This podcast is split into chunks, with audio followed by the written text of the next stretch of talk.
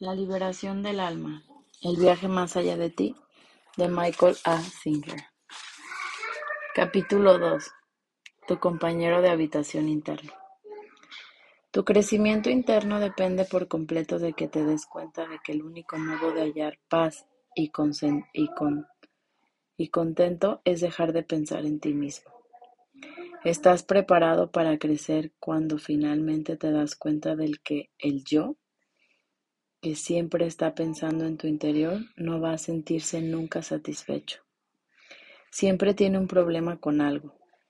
Honestamente, ¿cuándo fue la última vez que no había nada que le molestara? Antes de que tuvieras el problema que ahora tienes, tenías otro diferente. Y si eres sabio, te darás cuenta de que, cuando el problema actual desaparezca, llegará uno nuevo. El fondo de la cuestión es que nunca estarás libre de problemas hasta que te liberes de esta parte interna tuya que tiene tantos problemas. Cuando el problema te esté molestando, no te preguntes, ¿qué debería hacer al respecto? Pregúntate, ¿qué parte de mí se siente molesta por esto? Si te preguntas, ¿qué debería hacer al respecto? Ya has empezado a creer que realmente hay un problema allá afuera que debe de ser abordado. Si quieres alcanzar la paz en medio de tus problemas, debes entender que percibes una situación particular como un problema. Si sientes celos, en lugar de mirar cómo puedes Capítulo 32. ¿Cómo puedes protegerte? Pregúntate. ¿Qué parte de mí está celosa? Eso hará que mires dentro y veas que hay una parte de ti que está teniendo un problema con los celos. Cuando veas claramente la parte perturbada, pregúntate, ¿quién es el que ve esto? ¿Quién percibe esta perturbación interna? Pregúntate esto, preguntarte esto es una solución a todos tus problemas. El hecho mismo de que puedas ver la perturbación significa que tú no eres ella. El proceso de ver algo requiere una relación sujeto-objeto. Al sujeto se le llama el testigo, porque es el que ve lo que está ocurriendo. El objeto es lo que está viendo, que en el caso es la perturbación interna. Este acto de mantener una conciencia objetiva de la perturbación interna es siempre mejor que extraviarse en el problema externo. En esto reside la diferencia esencial que hay entre una persona de mentalidad espiritual y una persona mundana. Ser mundano no significa que tengas dinero o una buena posición social. Ser mundano significa que piensas que la solución a tu problema interno está en el mundo externo. Piensas que si cambias las cosas fuera estarás bien, pero nadie ha llegado nunca a sentirse bien cambiando las cosas fuera, pues fuera siempre surge un evento problema. La única solución real es el asentarse en la conciencia del testigo y cambiar completamente tu campo de referencia. Para lograr la auténtica liberación interna, debes de ser capaz de observar objetivamente tus problemas en lugar de perderte en ellos. No hay solución que valga mientras estés perdiendo la energía de un problema. Todo el mundo sabe que no hay modo de afrontar adecuadamente una situación si ésta te provoca ansiedad, temor o enfado. El primer problema que debes afrontar es tu propia reacción. No podrás resolver nada fuera hasta que te hagas cargo del modo en que la situación te afecta por dentro. Generalmente los problemas no son lo que aparentan ser. Cuando posees suficiente claridad te darás cuenta de que el verdadero problema es, página 33, que hay algo dentro de ti que es, que es susceptible de tener un problema con casi cualquier cosa. El primer paso es afrontar esa parte de ti. Esto implica un cambio en la conciencia, de tal manera que en vez de enfocarte en la búsqueda de la solución externa, te concentras en la búsqueda de la solución interna. Tienes que romper con el hábito de pensar que la solución a tus problemas reside en arreglar las cosas afuera. La única solución permanente a tus problemas es entrar en tu interior y soltar esa parte de ti que parece tener tantos problemas con la realidad. En, cuanto hagas esto, tendrás suficiente claridad para afrontar todo lo demás. Ciertamente hay un modo de soltar esa parte de ti que ve problemas en todas partes. Puede que creas que es una tarea imposible, pero no lo es. Es realmente posible abstenerse de todo tu melodrama. Para ello, basta simplemente con que te observes a ti mismo sintiéndote celoso, temeroso o enfadado. No, no necesitas pensar en ello ni analizarlo. Basta simplemente con que te des cuenta de tu estado. Céntrate en quién es el que ve todo eso. ¿Quién nota los cambios que se producen internamente? Cuando le dices a un amigo, cada vez que hablo con Tomás me siento muy molesto, ¿cómo sabes que te sientes molesto? Sabes que te sientes molesto porque estás ahí adentro y por tanto sabes lo que está ocurriendo en tu interior.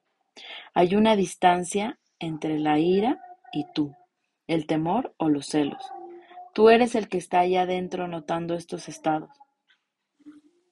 Cuando te asientas en la conciencia del testigo, eres capaz de liberarte del inmediato de perdón, eres capaz de liberarte de inmediato de estas perturbaciones personales. Comienza simplemente observando sin más. Solo date cuenta de que lo, de que, lo que percibes está ocurriendo allá adentro. Es muy fácil. Lo que notarás es que estás observando a la personalidad de alguien que, como todo ser humano, tiene potenciales y debilidades. Es como si estuvieras observando a alguien que estuviera ahí contigo. De hecho, es como si estuvieras un, es como si tuvieras un compañero de habitación. Perdón, es que no dejo de pensar en, que se escuche el sonido de mi hijo bañándose mientras yo estoy leyendo. Pero realmente deseo leer. Entonces pido una disculpa, es como tener ruido con el ello.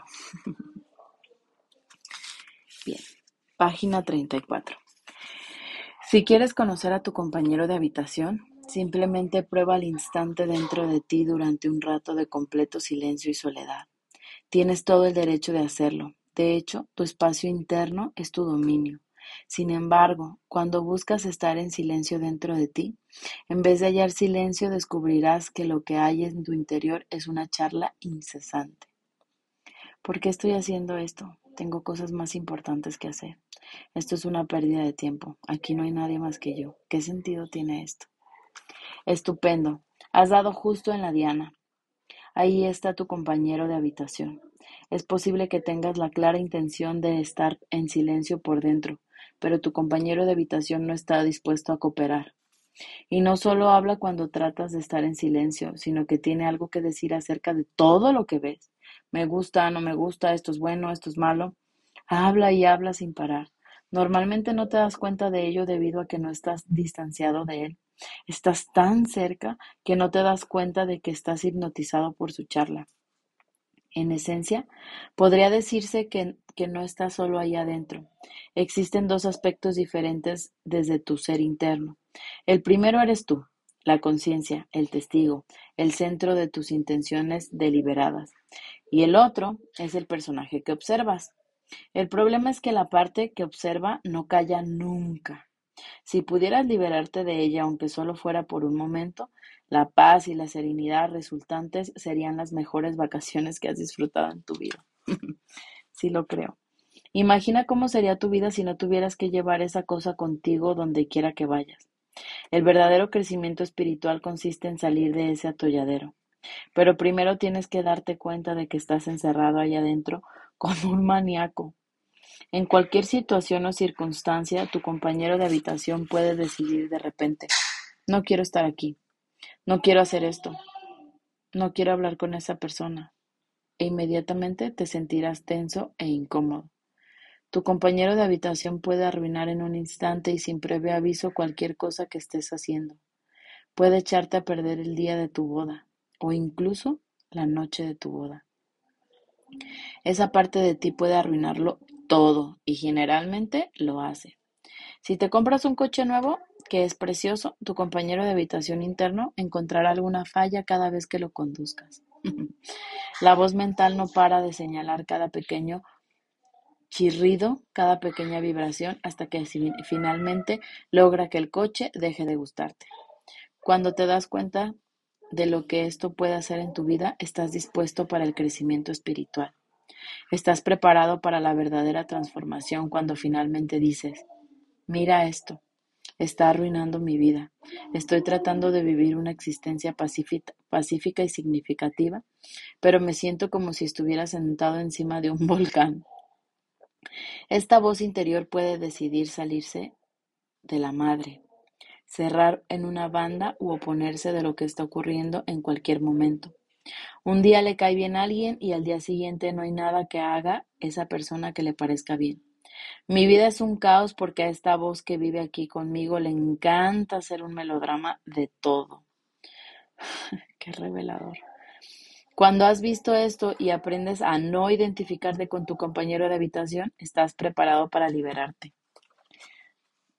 No puedo evitar, pero tengo que comentarlo. Parece increíble, ¿no?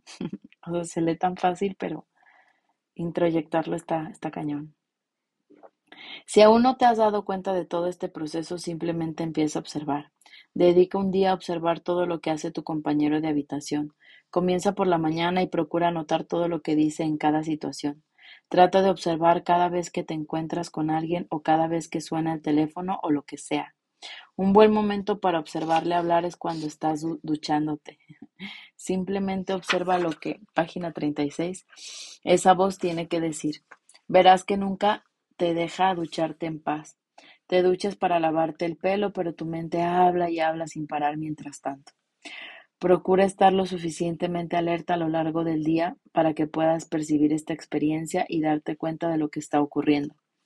Lo que verás te dejará asombrado. Tu compañero de habitación salta continuamente de un tema a otro sin pausa.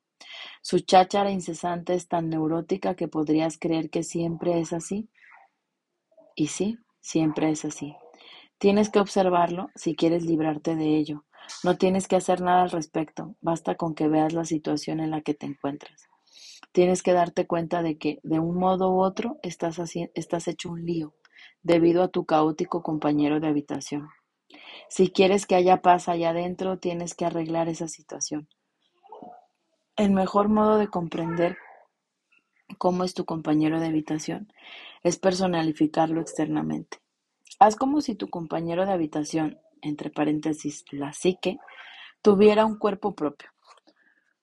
Lo lograrás hacerlo si tomas la personalidad entera que oyes hablándote por dentro y te imaginas que se trata de una persona que está hablando en voz alta desde el interior. Imagina que esa persona externa está diciendo todo lo que está diciendo tu voz interior. Ahora pasa todo un día con esa persona.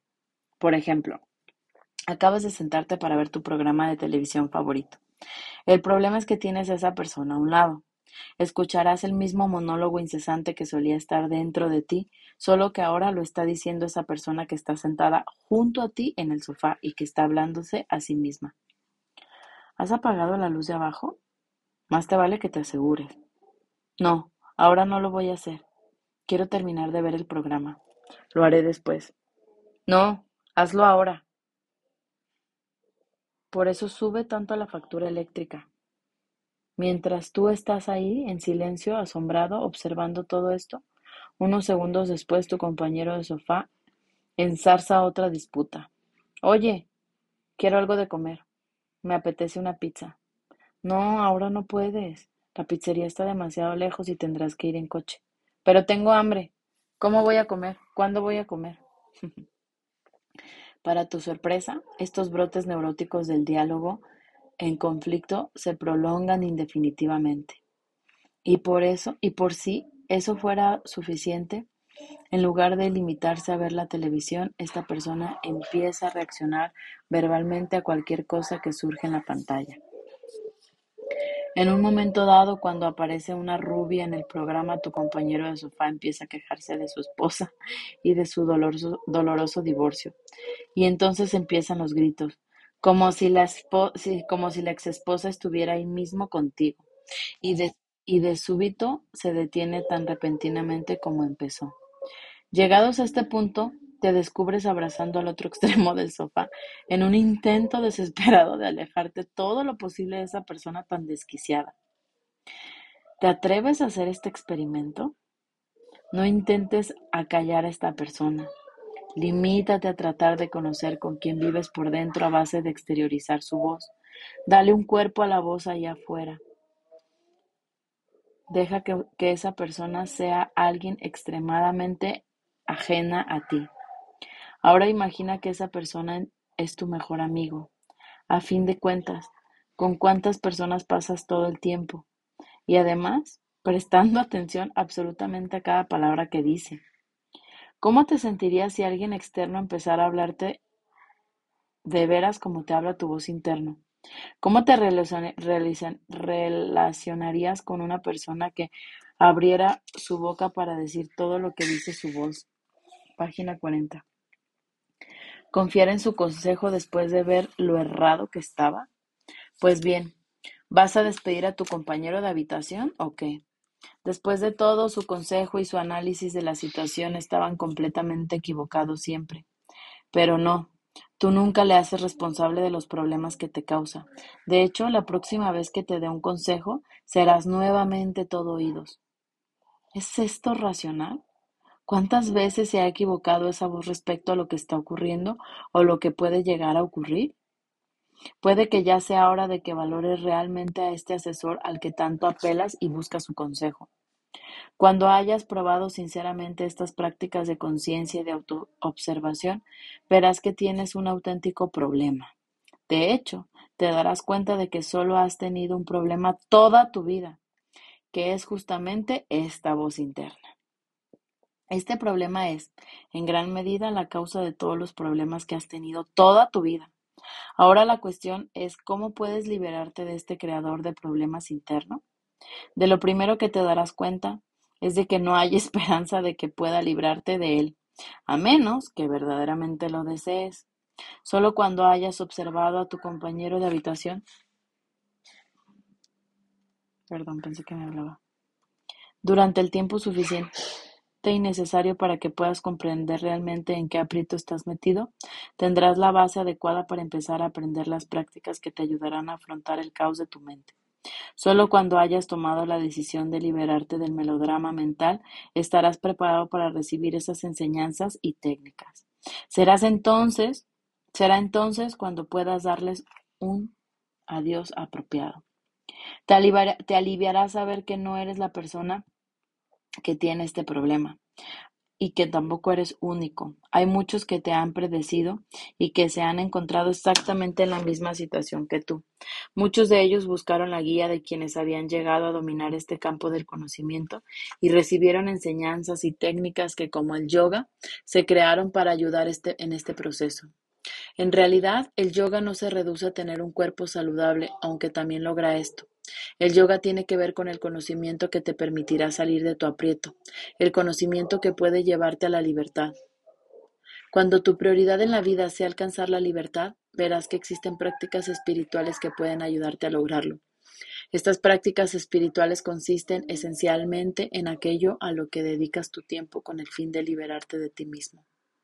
En un momento dado te darás cuenta de que te sientes, de que tienes que distanciarte de tu psique, esto se logra estableciendo la dirección de tu vida en tus momentos de lucidez sin dejar que perdón, sin dejar que la inestable y vacilante mente te disuada luego de que lo hayas decidido. Debes darte cuenta de que tu voluntad es más fuerte que tu hábito de escuchar esa voz. No hay nada que no puedas hacer. Tu voluntad tiene el supremo poder sobre todo ello. Si quieres liberarte, Primero debes de tomar conciencia y comprender el aprieto en el que estás metido. Después, debes dedicarte al trabajo interno de la liberación. Debes comprometerte con él como si tu vida dependiera de ello, porque lo cierto es que tu vida depende de ello. Tal como están ahora las cosas, tu vida no es tuya, le pertenece a tu compañero de habitación, la psique. Tienes que recuperar tu vida. Instálate firmemente en el asiento del testigo y libérate de la, de la sujeción de los hábitos mentales que mantienen sobre ti. Esta vida que tienes es tuya Es tu vida, recupérala.